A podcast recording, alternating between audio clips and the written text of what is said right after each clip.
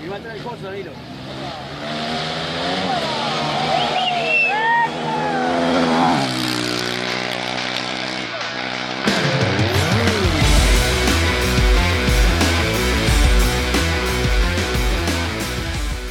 Rally Talk, dein Offroad Racing Motorrad Podcast. Hier gibt's alles zum Thema Rallye, Enduro und Offroad Racing.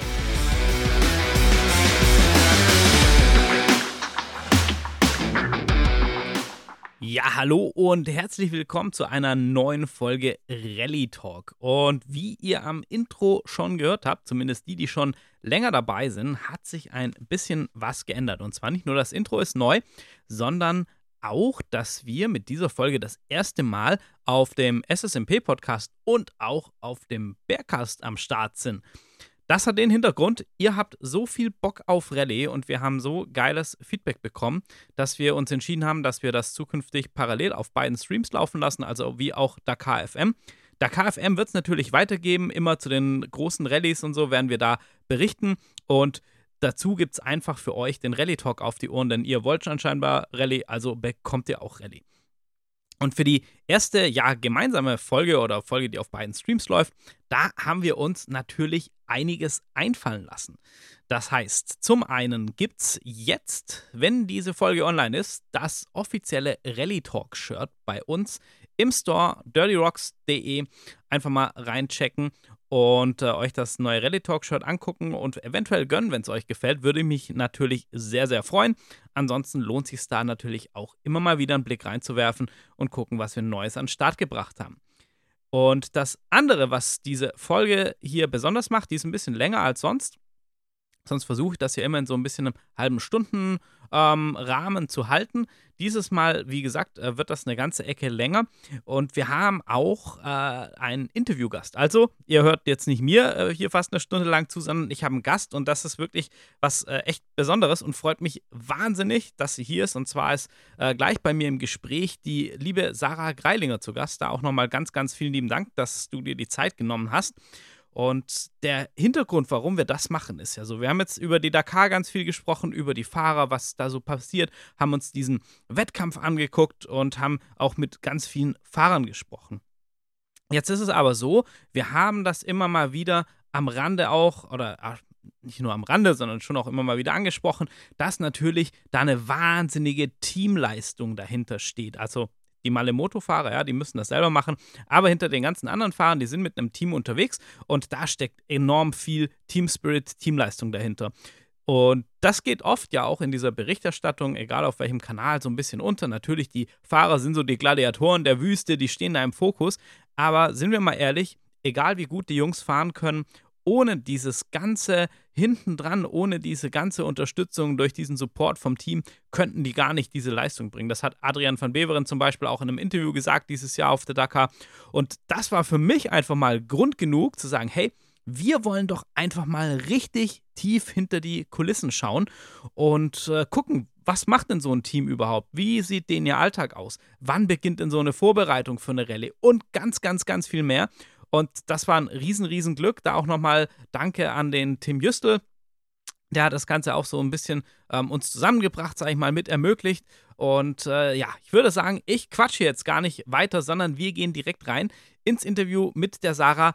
Und da werdet ihr dann auch erfahren, warum sie so einen Einblick hat in diese ganze Rallye-Szene, was sie genau macht. Und äh, ich würde sagen, los geht's.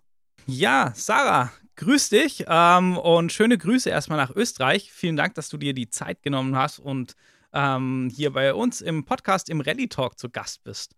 Und äh, ja, danke fürs, äh, fürs Dasein auf jeden Fall.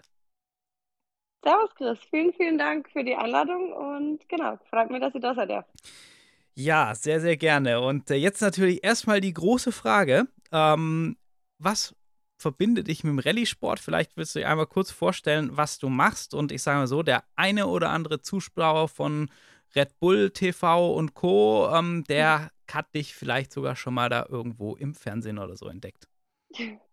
Genau, vielleicht irgendwann schon mal vorbei huschen sehen. Ähm, genau, ich bin die Sarah, ich arbeite für das KTM, Husqvarna und Gasgas Rally Team als Teamkoordinatorin und kümmere mich hauptsächlich um die ganze genau Organisation, Koordination vor die Events und aber auch während die Events. Ich schaue einfach, dass genau, dass alles so läuft, wie es, soll und bin Ansprechperson für die Fahrer, fürs Team, für alle Partner, für die Rennorganisationen, äh, für unsere Partner wie Red Bull oder Sponsoren.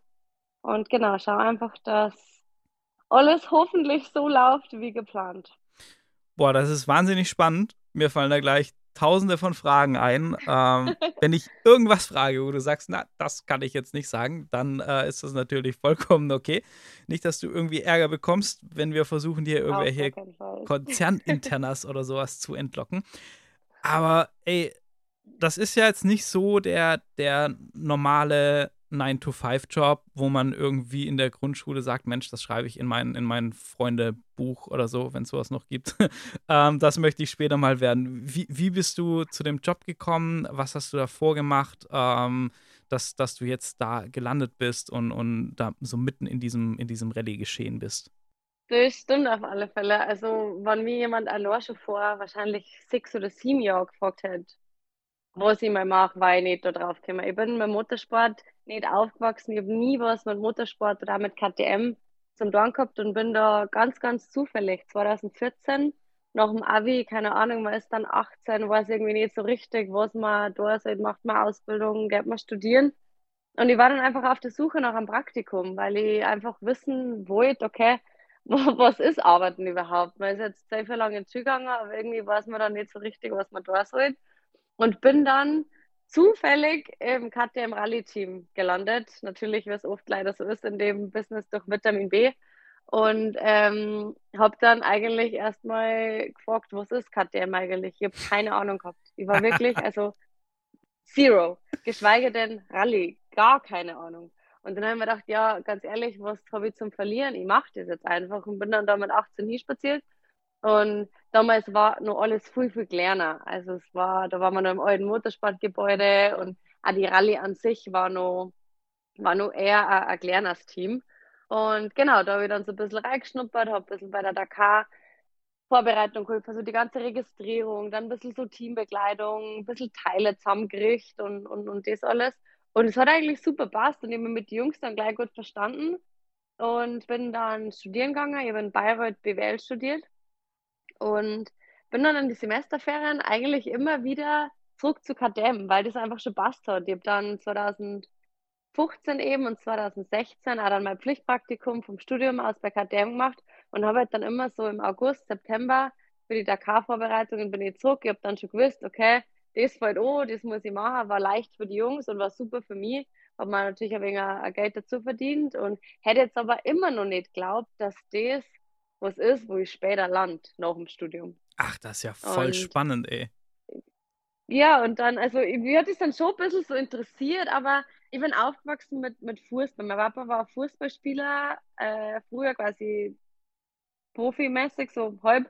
Und ich bin dann mit dem aufgewachsen. Ich spiele seit die, ich weiß nicht, seit die 10 oder 11 ich bin Handball im Verein. Das waren eher so diese Ballsportarten, die, ja die ich auch dann im, im Fernsehen verfolgt habe. Und irgendwie war das dann so, okay, das gibt's auch und das ist eigentlich ganz, ganz cool. Und dann ähm, war ich fertig im Studium und dann war es halt die Frage eben, wo ich hingehe, mache ich noch einen Master oder dann nicht so richtig wisst und bin dann nach München und habe in einer Eventagentur so ein Trainee-Programm gemacht. Mhm. Und ja, das habe ich aber dann eben fertig gemacht und dann hat mich Angerufen, dass eine Stelle frei wird im Administration Management. Die haben sich irgendwie schwer, die zu besetzen und haben dann einfach überlegt, so wäre da ein iPhone. Und meine damalige, äh, ja, so Bürokollegin hat eben auf mich gedacht. Und dann haben sie gefragt, was ich so tue. Und dann habe ich gewusst, okay, das, die Chance muss ich auf alle Fälle wahrnehmen. Und bin dann, genau, eigentlich einen Monat später habe ich bei KTM im Administration Management hat das damals geheißen, angefangen und habe dann hauptsächlich so ja, Travel Management für Moto 3, damals nur Moto 2, für so Track Support Teams, fürs MotoGP ah, also Team. eher straßenorientiert noch so genau, unterwegs gewesen. Genau, ja. genau, genau, eigentlich Road Racing. Und davon habe ich natürlich überhaupt keine Ahnung gehabt. Im ersten Mal, da ist immer um MotoGP Spielberg, MotoGP Misano. Und ich habe dann einfach gefragt, ja, und wann fahren diese Moto 3 und Moto 2? Das steht immer nur, ich habe nicht einmal gewusst, dass die an dem gleichen gleichen Renndog fahren. Also das ist halt erst Moto 3 dann so weit weg war ich von diesen ganzen ja. ganzen Motorsportthema. Und dann habe ich gewusst, okay, wenn ich mich jetzt da einfuchs, dann könnte es echt cool werden. Und dann habe ich echt gesagt, okay, gib dem jetzt einfach eine Chance und schau, ob mir das begeistern kann. Und das hat dann keine, nicht zwei, drei Monate dauert und dann war ich voll drinnen und habe halt das dann auch kapiert, verfolgt, habe dann die Leitkind, bin dann, ah, das war cool, dann auch von meinem Chef, ich das einmal mitfahren dürfen, dass mal das wirklich vor Ort sehe. Und ja, seitdem ja. kann ich mir kein Leben ohne Motorsport mehr vorstellen. Das ist unvorstellbar, dass ich vor, keine Ahnung, fünf, sechs Jahren damit noch nichts anfangen habe können, weil jetzt die alles einfach da drum draht. Also das Wahnsinn. Es war echt cool. Also ich, ich finde das schön, dass du das so erzählst. Also, ähm, äh, selber, also ich bin, bin lang nicht so tief drin im Motorsport wie, wie du. Ich versuche selber so ein bisschen anfangen, Rallye zu fahren und so einen kleinen Enduro-Cup, aber ich bin schon ja. seit, seit kleiner Junge irgendwie als, als Motorsport begeistert irgendwie, glaube ich, auf die Welt gekommen und bin auch bei 24 Stunden am Nürburgring und so, also mit Autos und so. Und ich finde diese Faszination, wenn ein das einmal gepackt hat, so dieses, das ist auch schwierig, jemanden das zu beschreiben, der das nicht kennt oder so, was dieses Motorsport-Ding so besonders macht irgendwie. Aber wenn ein das mal gepackt hat, dann lässt ein das echt nicht mehr los. Auf jeden Fall, genau. Wenn es die Arme hat, dann, dann hat es die. Und dann geht einfach nicht mehr nach. Das ist echt richtig, richtig cool. Genau, und dann durch Zufall ist der Job in der Rallye frei geworden und dann war das eigentlich für alle fast selbstverständlich, dass ich dann da nachrutsche, weil das, das war, was ich im Praktikum dann auch gemacht habe. Und für mich war das dann auch sofort klar, dass ich das auf alle Fälle machen möchte. Und dann, genau, war mein erste Dakar 2020. Also jetzt habe ich die vierte Dakar gemacht. Genau. Ach, krass, ey. Ja, Wahnsinn. Ähm, mhm. da an der Stelle, da muss ich jetzt aber doch mal ganz neugierig nachfragen. Du hast gesagt, du warst jetzt auch ähm, beim, beim Road Racing, also MotoGP dabei, was ja auch ein, ein Wahnsinns-Motorsport-Zirkus ist. Da wird mich einfach mal interessieren, wenn du das jetzt so vergleichst zu, zu dieser Rallye-Welt. Mhm. Ich meine, klar, man, man fährt auf Asphalt und man fährt auf einem Rundkurs, ähm, man hat nicht dieses wandernde Biwak und so. Und ähm, MotoGP, würde ich mal behaupten, ist nochmal um ein Vielfaches teurer als Rallye Dakar. Ähm, und, und die Bikes sind natürlich ganz anders, aber ähm, vielleicht auch so, ja, zwischenmenschlich klingt vielleicht böse, aber wo, wo, siehst du da so die Hauptunterschiede, jetzt gerade auch in, in Teams oder so, oder auch, auch, von den Fahrern, vielleicht von den Typen oder so, zwischen der MotoGP und, und, und, und der Dakar? Definitiv gibt es da Unterschiede. Also, es ist, genau, man möchte jetzt da nicht, nicht besser reden, aber das, das in der Rallye, das ist schon echt manchmal zart. Unsere Tage starten teilweise um, also unser frühester Tag bei der Dakar, der Wecker hat um 2.15 Uhr gelandet, da, da rennt sie ins Bett gegangen. Ja, Wahnsinn. Und ey. das heißt, dein, dein Tag startet einfach extrem bald, aber trotzdem ist eigentlich nie vor nein, halbe zehn einmal eine Ruhe. Das heißt, du hast eigentlich wirklich Tage, die haben 18, 19 Stunden lang und gehst aber da nicht in dein Hotelzimmer, nimmst dann eine warme Dusche, kannst eine Runde Fernsehen schauen oder so, sondern Du gehst dann entweder im LKW duschen oder in so einem Duschcontainer. Wenn du Glück hast, ist das Wasser warm. Mhm. Und dann putzt deine Zähne mit Flaschenwasser, weil du sonst vom Klo gar nicht mehr runterkommst. Und dann äh, schlupfst du in deine Zeit. Und es kann sein, dass es kalt ist. Es kann sein, wie dieses Jahr, dass es einfach regnet. Boah, das war ja so schlimm, ey. Ihr habt mir so leid getan bei ja. den Bildern. Ihr habt mir echt so leid getan. Ich so, oh nein, ey, da, da fährst du ein Wüstenrennen um dir dann Gummistiefel aus Abfallsäcken zu bauen. Ey, das darf doch nicht wahr sein. ja, genau. Und, und das ist halt so, vor dem bist du einfach, du musst in der Rallye einfach auf alles vorbereitet sein. Und, und da ist halt nicht mit cool dann auch nur an der Hotelbar zusammensitzen oder irgendwie an den Pool gehen oder mal einen freien Nachmittag irgendwas durch, sondern du bist halt da in deinem Biwak und wenn du Glück hast, hast Handyempfang, wenn du Pech hast, wie jetzt auch bei der Dakar im Empty Quarter, hast du drei Tage genau gar nichts. Mhm. Aber das ist zum Beispiel was, was mir tausendmal mehr taugt an der Rallye wie, wie bei allem anderen. Also das, ich war jetzt natürlich, bin in der Rallye mehr drinnen jetzt wie bei Moto 3 oder Moto 2, aber die, die Gemeinschaft und den Teamzusammenhalt, den wir haben, es ist extrem cool. Wenn ich mir mhm. vorstelle, drei Wochen lang mit Fremde in der Wüste zum Zetteln, war das eine Katastrophe, aber mit deinen besten Freunden drei Wochen lang in der Wüste unterwegs zu sein, ist echt irgendwie verdammt cool und ja, cool. Also dann ist das schon, was man, also wenn man den Rallye-Sport intensiv verfolgt, dann hat man schon irgendwie so auch das Gefühl, dass das, ich, ich meine jetzt mit, mit den in dem Teams oder für die Teams, wo du arbeitest und so, dass natürlich äh, die, die, die Topspitze der Welt in, in, in dem Sport, also auch mit den Fahrern und so, das ist ja vergleichbar, keine Ahnung, am MotoGP, gut, Valentino Rossi jetzt ja eher raus, aber, aber so, ne, das ist ja so irgendwie, wenn man es vergleicht, die Liga, wo, worüber man spricht einfach. Und ähm, man hat aber trotzdem das Gefühl, auch wenn man das nur so äh, leider, sag ich mal, aus dem, aus dem Fernsehen oder so kennt, dass das alles extrem nahbar ist irgendwie. Gerade deshalb, weil halt es schläft am Ende doch jeder in einem Camper oder in einem Zelt und jeder sitzt in der Wüste und es regnet und so und, und dann sieht man irgendwie, jeder wärmt sich irgendwie halt an einem Lagerfeuer, weil es arschkalt ist morgens und so und, ja. und das vermittelt einfach so einen nahbaren Eindruck irgendwie. Ähm, anders jetzt, wie wenn ich zu einem MotoGP-Rennen gehen würde, wo ich sagen würde, ja, da komme ich ja höchstens wahrscheinlich gar nicht in die Boxengasse oder so, außer ich habe irgendwie ein spezielles ja. Ticket oder so. Auf auf jeden Fall. Also bei uns ist der, der Biwak ist offen und natürlich wollen wir jetzt nicht, dass die ganzen Leute in unserem Zelt, aber wenn man da draußen steht, wir holen jeden rein, jeder darf, jeder darf äh, ein Foto vom Bike mit dem Bike machen, genau, das ist alles überhaupt kein, überhaupt kein Problem. Leider in Saudi-Arabien gibt es nicht so viele Fans vor Ort. Mhm, das stimmt, ja, das hat sich so genau, verändert ne, in der Rallye. Genau, genau, das ist, und ich kenne leider nur die Saudi-Arabien-Dakars, deswegen weiß ich nicht, wie das davor war. Aber na, also wir versuchen schon einfach das, genau, dass man, das irgendwie so das Team zum Anfassen sind, dass man irgendwie ein bisschen, zumindest unsere Fans, was, was mitgibt, wie das bei uns, wie das bei uns abläuft und dass genau jeder ist da, weil er da sein möchte, ansonsten tust du Rallye nicht. Und es geht nur miteinander, weil an, ansonsten, genau, wird es schwierig. Ja, sehr, sehr cool. Jetzt muss ich, also ich will eigentlich gar nicht so viel mit dir jetzt speziell über die, über die Dakar dieses Jahr quatschen, weil, weil mich das viel mehr interessiert, was so hinter diesem Ganzen ähm, steckt, mhm. was, was wir so ähm, irgendwie eben dann in den Medien mitbekommen. Aber ganz kurz, wie hast du die Dakar dieses Jahr wahrgenommen? Für mich persönlich und auch für Howie, mit dem wir Dakar FM gemacht haben, war es ein wahnsinniger Krimi. Ähm, ich meine, für euch war ja der Auftakt mit, mit, ähm, mit zwei schweren Stürzen ja schon echt äh, boah, wo wir gesagt haben, Mensch, die Armen, da startest du so in, ins Rennen rein und, und dann der, der Vorjahressieger fällt dann, fällt dann gleich aus und Matthias Wagner mit der Verletzung am Handgelenk, wo man ja irgendwie jeden Tag so mitgezittert hat, ah, kann er weiterfahren oder nicht oder was ist denn jetzt und dann gewinnt er das Ding doch zum Schluss in einem absoluten Krimi. Ich glaube, ich habe noch nie so eine spannende Dakar gesehen. Äh, erzähl mal aus deiner Sicht, wie, wie hast du das dieses Jahr wahrgenommen? Also, ich, also für mich war es die, die schönste Dakar von den vier, die ich jetzt gemacht habe. Das Team war extrem cool. Wir waren insgesamt einer fürs Kleid, also eine große Truppe. Aber irgendwie hat das alles, alles einfach gut zusammenpasst. Also ich bin schon mit einem guten Fuhr hingefahren, es war jeder motiviert, jeder hat sich extrem drauf gefreut.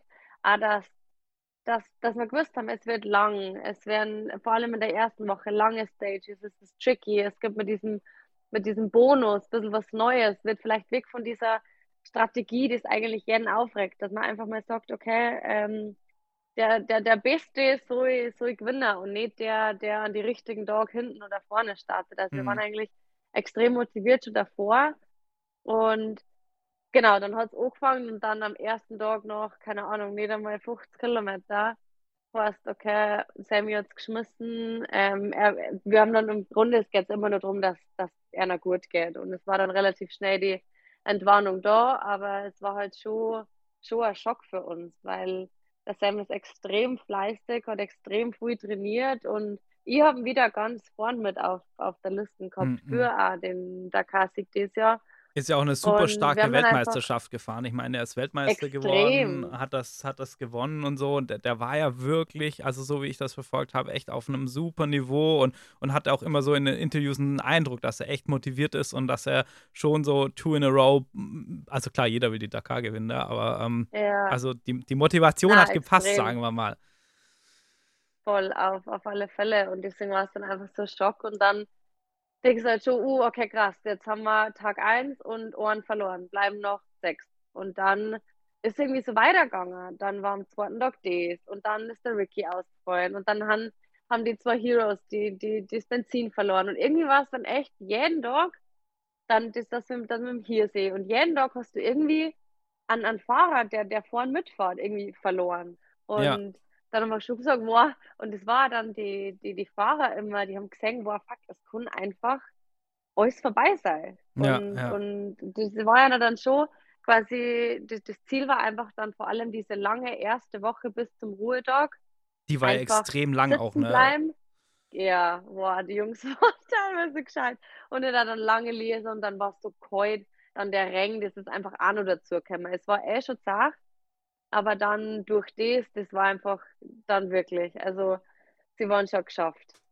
Das, das denke ich mir, das denke ich mir. Ja, genau. Aber ja, dann, dann haben wir eigentlich ja gut in die, in die zweite Woche gestartet und haben ja eigentlich ja mit Skylar, Tobi und auch Kevin da vorne drinnen eigentlich immer, immer jemanden da overall vorne drin gehabt. Der Luciano mit drei Super Stage Wins. Also von dort an ist eigentlich wirklich gut für uns gelaufen. Das hast du an der, an der Stimmung gemerkt. Die Stimmung war gut im Team, war gut mit den Fahrern und dann ist eigentlich echt nur noch darum gegangen, okay, diese zweite Woche mit den eher kürzeren Stages einfach keine Fälle mehr zu machen. Ja, ja. Und das dann aber auf 43 Sekunden zusammengeht, ist, es war dann für uns auch. Ich meine, das Gute ist, wir haben es unter uns ausgefahren. Also es war dann im Grunde, okay, Tobi, Kevin, Skylar, so die. Natürlich kann immer was passieren, aber du, du reißt die natürlich für alle, aber es war für uns dann auch ein Krimi. Das Schönste ist einfach, wenn alle drei über der Ziellinie waren, du weißt, dass alle drei da sind und dann, dann ist eigentlich egal. Ja, ja. Ach, Wahnsinn, ey. Das ist jetzt, jetzt, du, du hast perfekt zu, zur nächsten Frage übergeleitet von mir. Und zwar, ähm, du, du hast ja schon so, so ein bisschen umrissen, was deine Aufgaben sind. Wir, wir kommen da nachher auch nochmal so genauer drauf zu sprechen.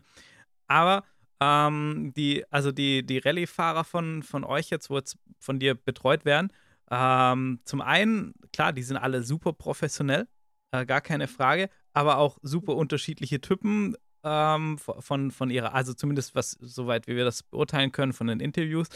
Und ähm, aber auch, glaube ich, ein ganz schön verrückter Haufen. Wie ist das, zusammenzuarbeiten, die betreuen zu müssen, zu gucken, dass sie an der richtigen Stelle sind und so weiter und so fort, mit, mit, so, mit so einem verrückten Haufen Rallye-Fahrer. Weil, weil gerade so bei, bei, bei Sanders und, und, und Toby Price und so denke ich mir immer so, boah, den, den, sieht man den Quatsch eigentlich schon an, irgendwie, dass sie auch äh, sicherlich ja. äh, gut äh, feiern können und, und Spaß haben und so. Und das, das stelle ich mir schon auch spannend vor. Wie, wie ist das, mit denen zusammenzuarbeiten?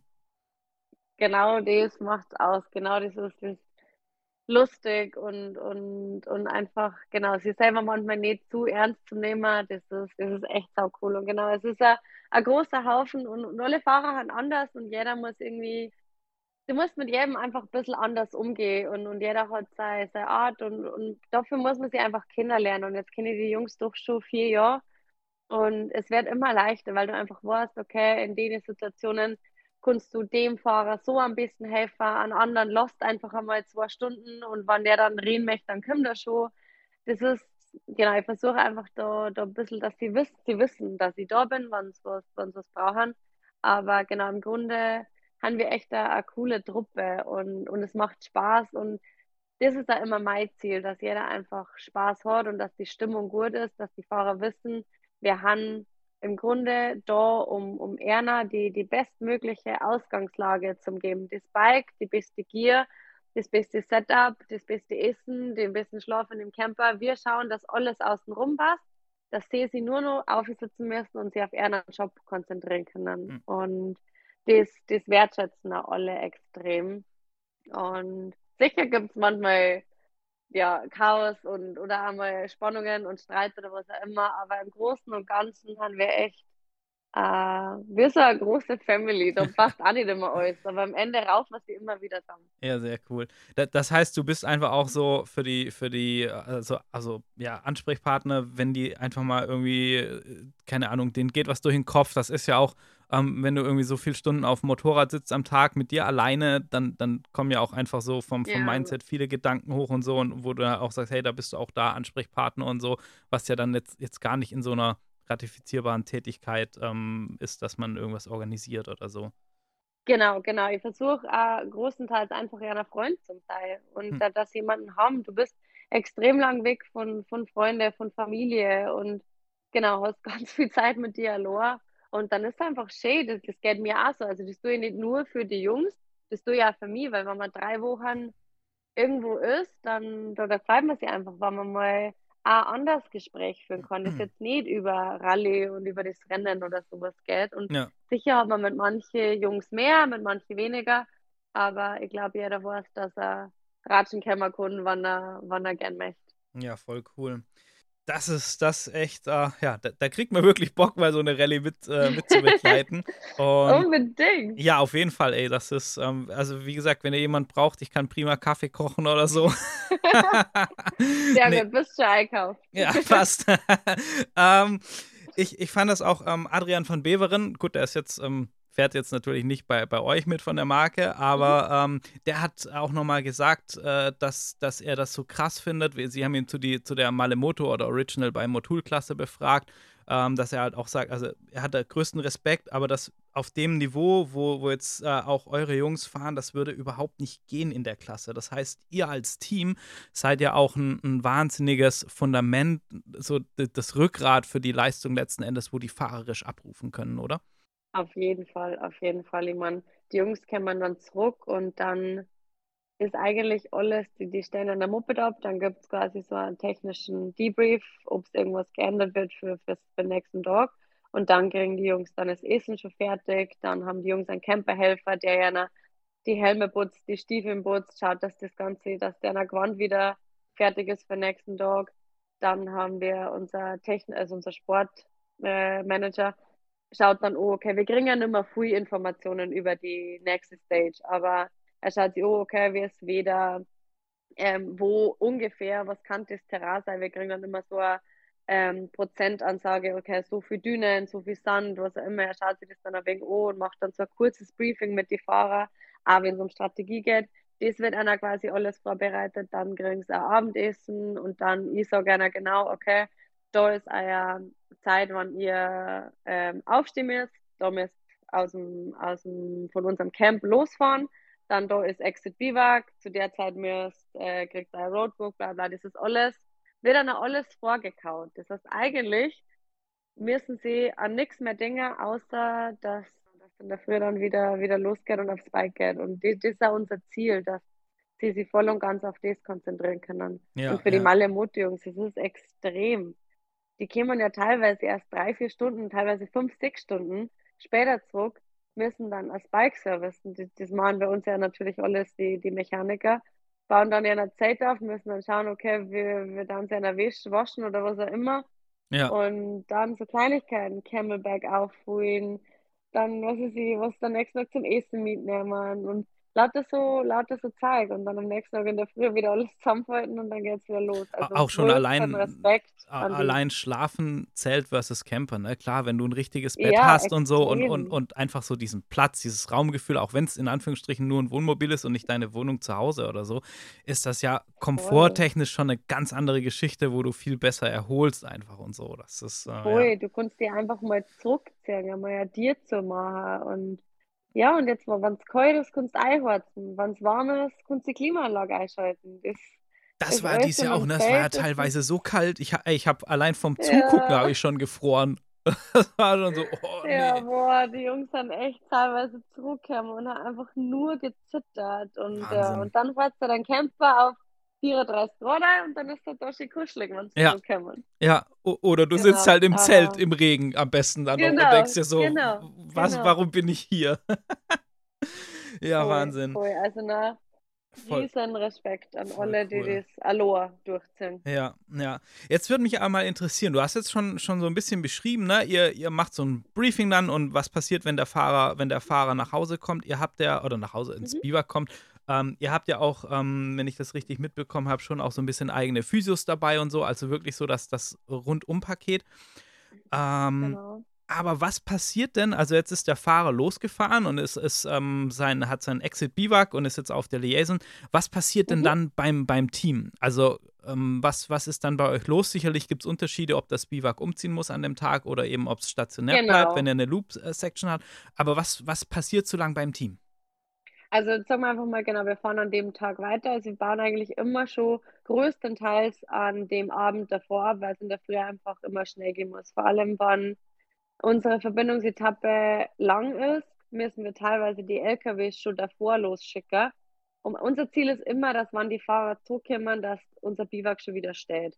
hm. weil es einfach, dann, dann kann es geil losgehen. Das heißt, wir, das ist also was, was ich immer anschaue, okay, wie lang haben wir am nächsten Tag, äh, wann müssen dafür die, die LKWs losfahren, müssen Wasser tanken, müssen Diesel tanken. Mhm. Das muss alles eingerechnet werden und dann haben wir, genau, haben wir Wake-up-Time fürs Team und eben dann äh, Leave-Biwak-Time. Und jetzt sagen wir mal, okay, es ist nicht so weit, dann warten wir normalerweise auf den letzten Fahrer und dann kommt es halt auch darauf, wo, wo Assistance erlaubt ist. Manchmal dürfen wir zum Start von der Speziale, manchmal dürfen wir zumindest bis, bis zu einer bestimmten Kilometer mit hin, je nachdem, ob die unsere Verbindungsetappe gleich ist mit der Liaison A. Ah, okay. Nur dann, genau, nur dann darf das Team Service machen auf der, auf der Strecke, sage ich mal. Ah, okay, das, das könnte dann zum Beispiel was sein. Man, erst am Vortag das kann dann sein, ihr packt zum Beispiel nochmal einen äh, frischen Satz Reifen direkt am Start drauf, so, so dass die Jungs mit, mit ja. kompletten Reifen oder ist das verboten? Darf man nicht. Ah, okay. Ach, das krass. darf man nicht mehr. Seit zwei Jahren, also sie haben, es gibt nur jeden Tag einen Reifen und der darf nicht gewechselt werden. Ach, krass. Ja, weil ich, ich genau, kenne das noch so, kenne das noch so mit dem Wechseln und so, genau, dass vor dem Start genau, frischen genau. Satz Reifen drauf und so und ja. ja. Nö, das darf man leider nicht mehr. Genau, das ist, das, das darf man nicht mehr, das war früher, genau. Aber das, aber sonst, wann, wann nur irgendwas ist. Aber eigentlich, also das Jahr war eigentlich nie irgendwas. Hm. Aber voll. Wir, wir letztes Jahr, keine Ahnung, es hat ja dann da ein Sanders einmal geschmissen auf der Liaison. Oh, so ärgerlich. Kevin Ey, auf, eine, auf eine Liaison. auch einmal geschmissen und, ja, und dann, dann haben wir einfach da und dann dürfen wir helfen. Wenn das nicht auf einer Common Liaison ist, dürfen wir nicht hin. Ah, okay, und, krass. Genau. genau.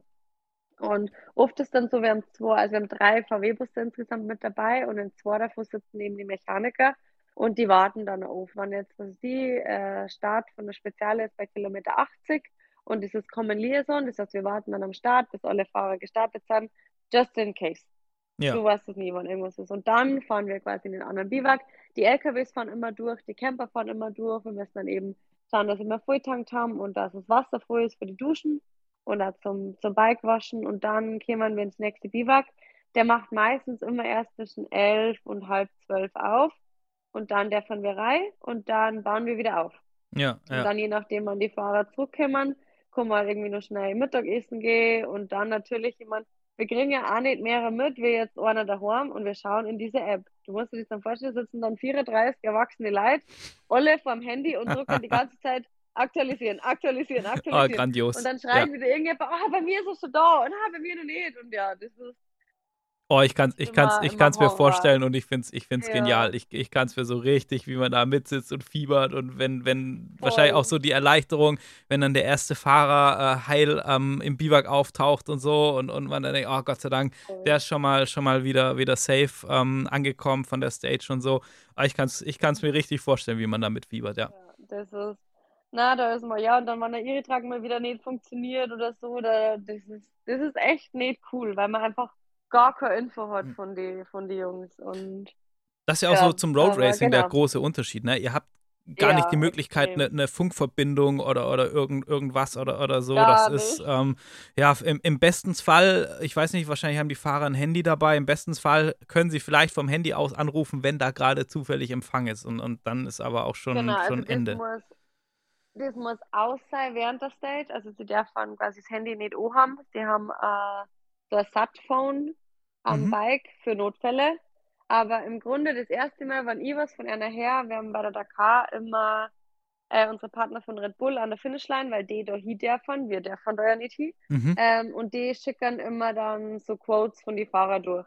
Und das ist dann eigentlich das ah, erste, wo okay. wir mal sagen, okay, ich meine, wir sagen die Zeiten, das heißt, wir sagen dann, okay, zwischen Kilometer 63 und 110, was auch immer, hat er drei Minuten verloren, was war da, hat er sich verfahren, irgendwas, was auch immer. Und da hören wir eigentlich dann das erste Mal so richtig, okay, wie war der Dog eigentlich für die Jungs? Und wann dann die Liaison B, also der Weg von Zielspeziale in, zurück ins nächste Biwak, kurz ist, dann, dann wissen wir eh gleich. Aber teilweise waren die dann in der zweiten Woche 350 Kilometer.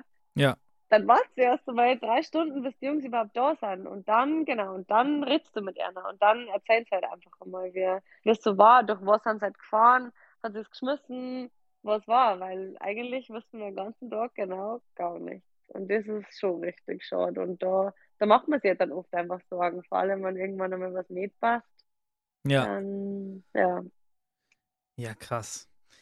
Ah, das ist, das ist wirklich äh, ner nervenaufreibend so, ne? Ich, ich Ja, glaube, echt. jeder, der mal, der mal vielleicht, ähm, also ich bin zweimal mit, mit einem Team am Nürburgring in der Box gewesen und, und so ähnlich stelle ich mir das vor. Ne? Man, man sitzt da auch und guckt auf diesen Zeitenmonitor und, und, und fiebert da mit und, und, und so ähnlich stelle ich mir das vom, vom Feeling auch vor. Also wirklich, ähm, wirklich ähm, Wahnsinn. Und ähm, wie, wie läuft das ab, wenn ihr jetzt äh, das Biwak nicht umziehen müsst? Weil klar, ihr fahrt da ja auch teilweise Wahnsinnsstrecken. Ich meine, wenn die, wenn die Fahrer irgendwie, die hatten ja teilweise ähm, fast 1000 Kilometer, 600 Kilometer, Ja. 800 Kilometer, Wahnsinn. Ihr, ihr müsst ja auch ähnliche Strecken zurücklegen. Aber wenn man jetzt so eine Loopstation hat, wo ihr Gott sei Dank dann im Biwak bleiben könnt, ähm, wie sieht da so ein Tag aus dann für euch? Je nachdem, wann Wake-up-Time ist, wann jetzt echt First Bike um 3.30 Uhr ist und wir dann um 2.30 Uhr aufstehen, ist einfach dann schon nochmal, dass man sich nochmal hinlegt. Die Dakar ist extrem lang, das heißt, man muss schlafen, wann man zum Schlafen kommt.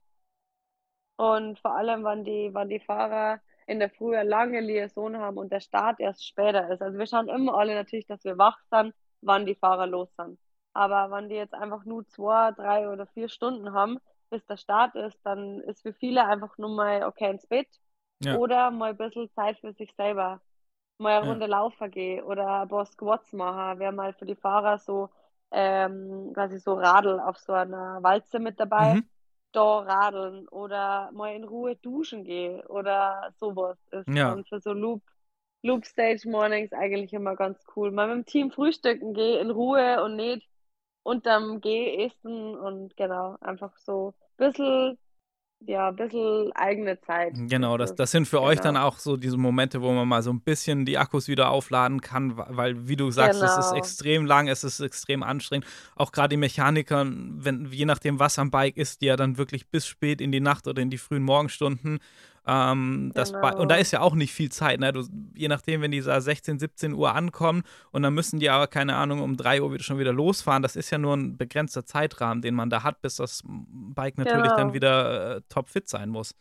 Genau, Ja. genau. Und da, na, da ist dann schon manchmal, manchmal gut, wenn man mal einfach ein Loop-Stage hat und dann, genau, mal in der Früh nicht alles. Und das Schlimmste ist nicht im Zeit schlafen, sondern das Zeit in der Früh zusammenhalten.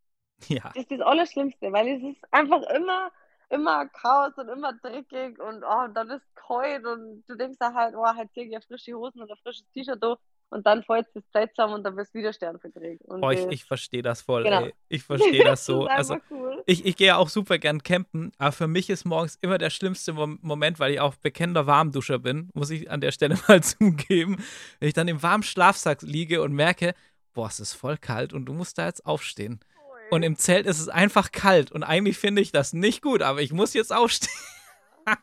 Vollgas, ja, Oh. und zwar zu einer unmenschlichen Zeit. Und Ja. dann stopfst deinen Schlafsack ein, packst deine Matratzen ein, tust deinen Koffer wegen zusammen und genau. Und dann, also ich stehe immer schon 10, 15 Minuten eigentlich vorm Official Wake-up auf, weil das Schlimmste ist für mich Stress in der Früh. Mm, Ich hasse das. Wenn ja. ich, genau, da stehe ich lieber noch ein bisschen früher auf und gehe dann in Ruhe meine Zähne putzen und genau, wasche mir mein Gesicht und dann bin ich ready für, den- für den Tag. Genau, da gibt es meistens dann Kaffee und irgend so ein, ein Müsli oder so aus dem LKW und dann, genau, startet der Tag. Wie, wie macht ihr das mit Verpflegung? Also gerade Müsli zum Frühstück. Ähm, aber, also es gibt ja Verpflegung offiziell von der von dem Veranstalter von, von den Rallyes dann, von der ASO und so. Ähm, Ihr habt Genau. aber auch ja eigene Köche dabei oder so oder eigene Verpflegung, wenn ich das richtig mitbekommen habe. Ähm, sprich, ihr geht dann auch vor Ort einkaufen oder geht ihr auch viel beim, beim Veranstalter essen oder mixt ihr das, je nachdem, was es wo gibt am Tag? Wie, wie kann ich mir das vorstellen? Also wir hatten einen Koch dabei und die Camperhelfer haben dem ein bisschen geholfen, aber es war, wurde nur für die Fahrer gekocht. Also nur für unsere sieben Fahrer. Team geht ganz normal jeden Tag Mittag oder Frühstück, Mittag, Abendessen im Biwak, weil das Essen echt okay ist. Also es war wirklich, es gibt eigentlich jeden Tag, es gibt halt viel Fleisch, Mhm. aber das brauchen die Jungs eh. Das, das, das gibt Kraft, das passt schon. Die, die, und man darf halt nicht so horgelig sein, aber das Essen ist wirklich okay. Es gibt da immer Pasta und eigentlich immer einen Salat. Das Gute ist, du musst in Saudi nicht aufpassen, was du isst. Jetzt anders wie in Marokko, Ja, wo du ja. einfach wirklich aufpassen musst.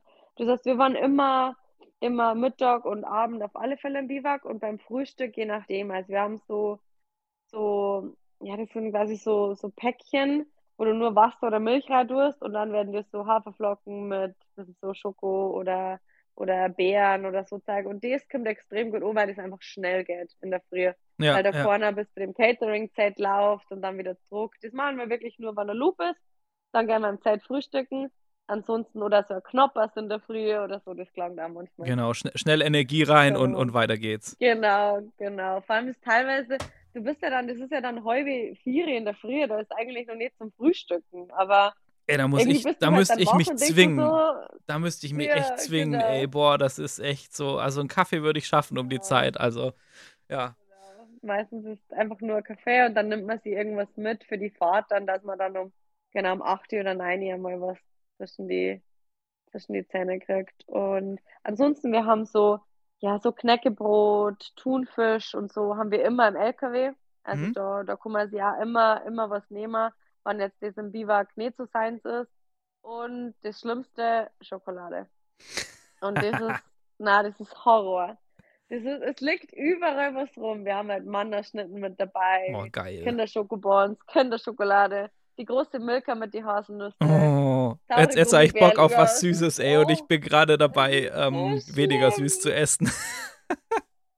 So schlimm und oh ja, aber irgendwie brauchst du das dann da. Das ist so ein bisschen so Soul Food und ja, na, das ist, aber das, ja, die Schokolade ist auf alle Fälle äh, gut, gut Ja, gegangen voll. dieses Jahr auch wieder. Ey, aber stimmt, Scho also Aber Schoki ist definitiv wollen. Nahrung für die Seele und ich, ich glaube aber Ja. auch, dass ihr an, an den, an den ja dann fast drei Wochen auch echt genügend Kalorien durchhaut. Dass, also wenn man ohne Ja. schlechtes Gewissen Schokolade essen kann, dann ist es sicherlich, wenn man gerade auf der Dakar ist irgendwie. Das glaube ich auch. Das glaube ich auch. Na, das passt. Ja, es gibt tendenziell nehmen die Leute eher ab, wie, wie jetzt so, obwohl jetzt die Ernährung und halt die Bewegung. Ich meine, du machst ja keinen Sport, aber also ich habe fast jeden Tag meine 20.000 Schritte zusammengebracht. Ja, Wahnsinn, ja. Und ich ja. schaffe daheim mit einem Bürojob nicht. Genau. Ja, de nee, und defin einfach die definitiv. Tage halt so lang. Ja. Genau. Also das gleicht sich dann, glaube ich, wieder aus. Da darf man schon mal eine Rippe Schokolade essen.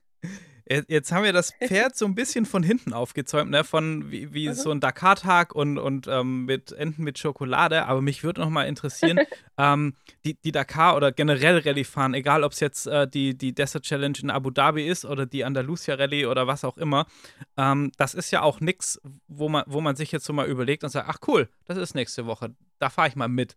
Ähm, Ja. das ist ja ein, ein wahnsinniger ähm, Akt auch an Logistik, an Vorbereitung, an Visas, an Flügen äh, und so weiter und so fort. Wahrscheinlich habe ich jetzt nicht mal, nicht mal ein Drittel davon aufgezählt.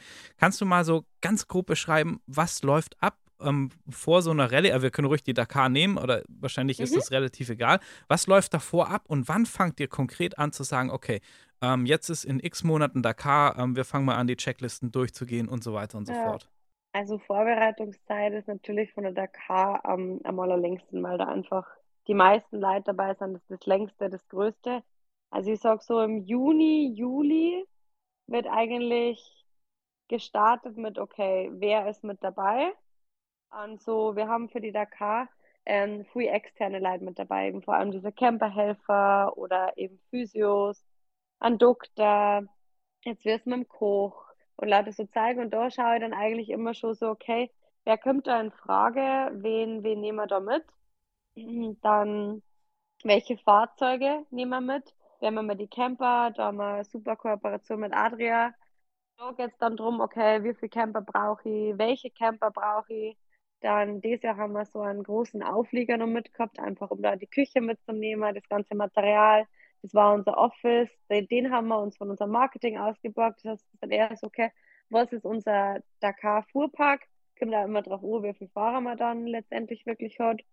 Mhm. Und genau, dann geht es halt irgendwann los mit, okay, wir wissen die Route oder wir wissen zumindest Start und Ende. Dann schaue ich Flüge. Bis jetzt war war was einfach, weil es hat äh, auch so Charterflüge gegeben, aber ansonsten schaue ich halt äh, ganz normal, okay, die Flüge und ich muss dann schauen, wir haben, glaube ich, neun verschiedene Nationalitäten oder zehn oder zumindest halt unterschiedliche Flughäfen. dass das alles irgendwie ein bisschen zusammenpasst, Mhm. dass, dass man da auch geht und, und dass ich halt einfach den großen Haufen dann alle an einer, an einer Zeit alle zusammen habe. Das ist halt immer so das, die, die Schwierigkeit. Und dann eben Hotels war jetzt bei der Dakar auch nicht relevant, weil wir von Tag 1 in diesem Sea Camp waren. Stimmt, ja. Ähm, genau, aber ansonsten waren wir eben in, in Cheddar oder dann in der Mam. Da schaue ich dann einfach, was ich, was ich finde. Und genau, und dann natürlich ein Riesending ist die ähm, Registrierung von alle Fahrer, von alle Teammitglieder. Du musst das alle bei der Dakar ist eigentlich super, weil es ist so eine, so Online-Plattform, da lade ich alle Sachen hoch, auch die ganzen Pässe, die ganzen Infos, Notfallkontakte, Blutgruppen. Also ich weiß eigentlich alles von den Jungs, weil ich weiß diese ganzen Infos alle muss für die für die Orga. Ja, ja. Ja, krass. Genau. Und, und für die Dakar dann natürlich waren es jetzt, wir kriegen immer neue Teambekleidung, dann die neue Race Gear. Das, das halt alles. Das ist halt vor der Dakar immer, immer der größte Aufwand, weil wir eigentlich dann da eben Design oder wie es jetzt war, wir haben von Kenny zu Alpine Stars gewechselt Mhm. und dann, genau, dann ist das eigentlich immer, also so September, Oktober haben mit Sicherheit die, die stressigsten Monate. Da kommen ja auch ganz halt viele Schnittstellen im Unternehmen dann zusammen. Ne? Da ist Marketing natürlich mit, da, mit dabei, die, die Genau, Grafikabteilung, d- wahrscheinlich auch aus dem Bereich Entwicklung und so, wo an den Bikes gearbeitet wird und optimiert wird und so. Ähm, die Fahrer müssen ja auch trainieren, also die, die koordinierst du ja wahrscheinlich auch, die Trainings. Ich habe gesehen, ihr wart äh, in, in Genau. Marokko ja auch teilweise dann zum Trainieren und, und Ja, solche genau. Geschichten. Und das muss ja auch alles organisiert werden.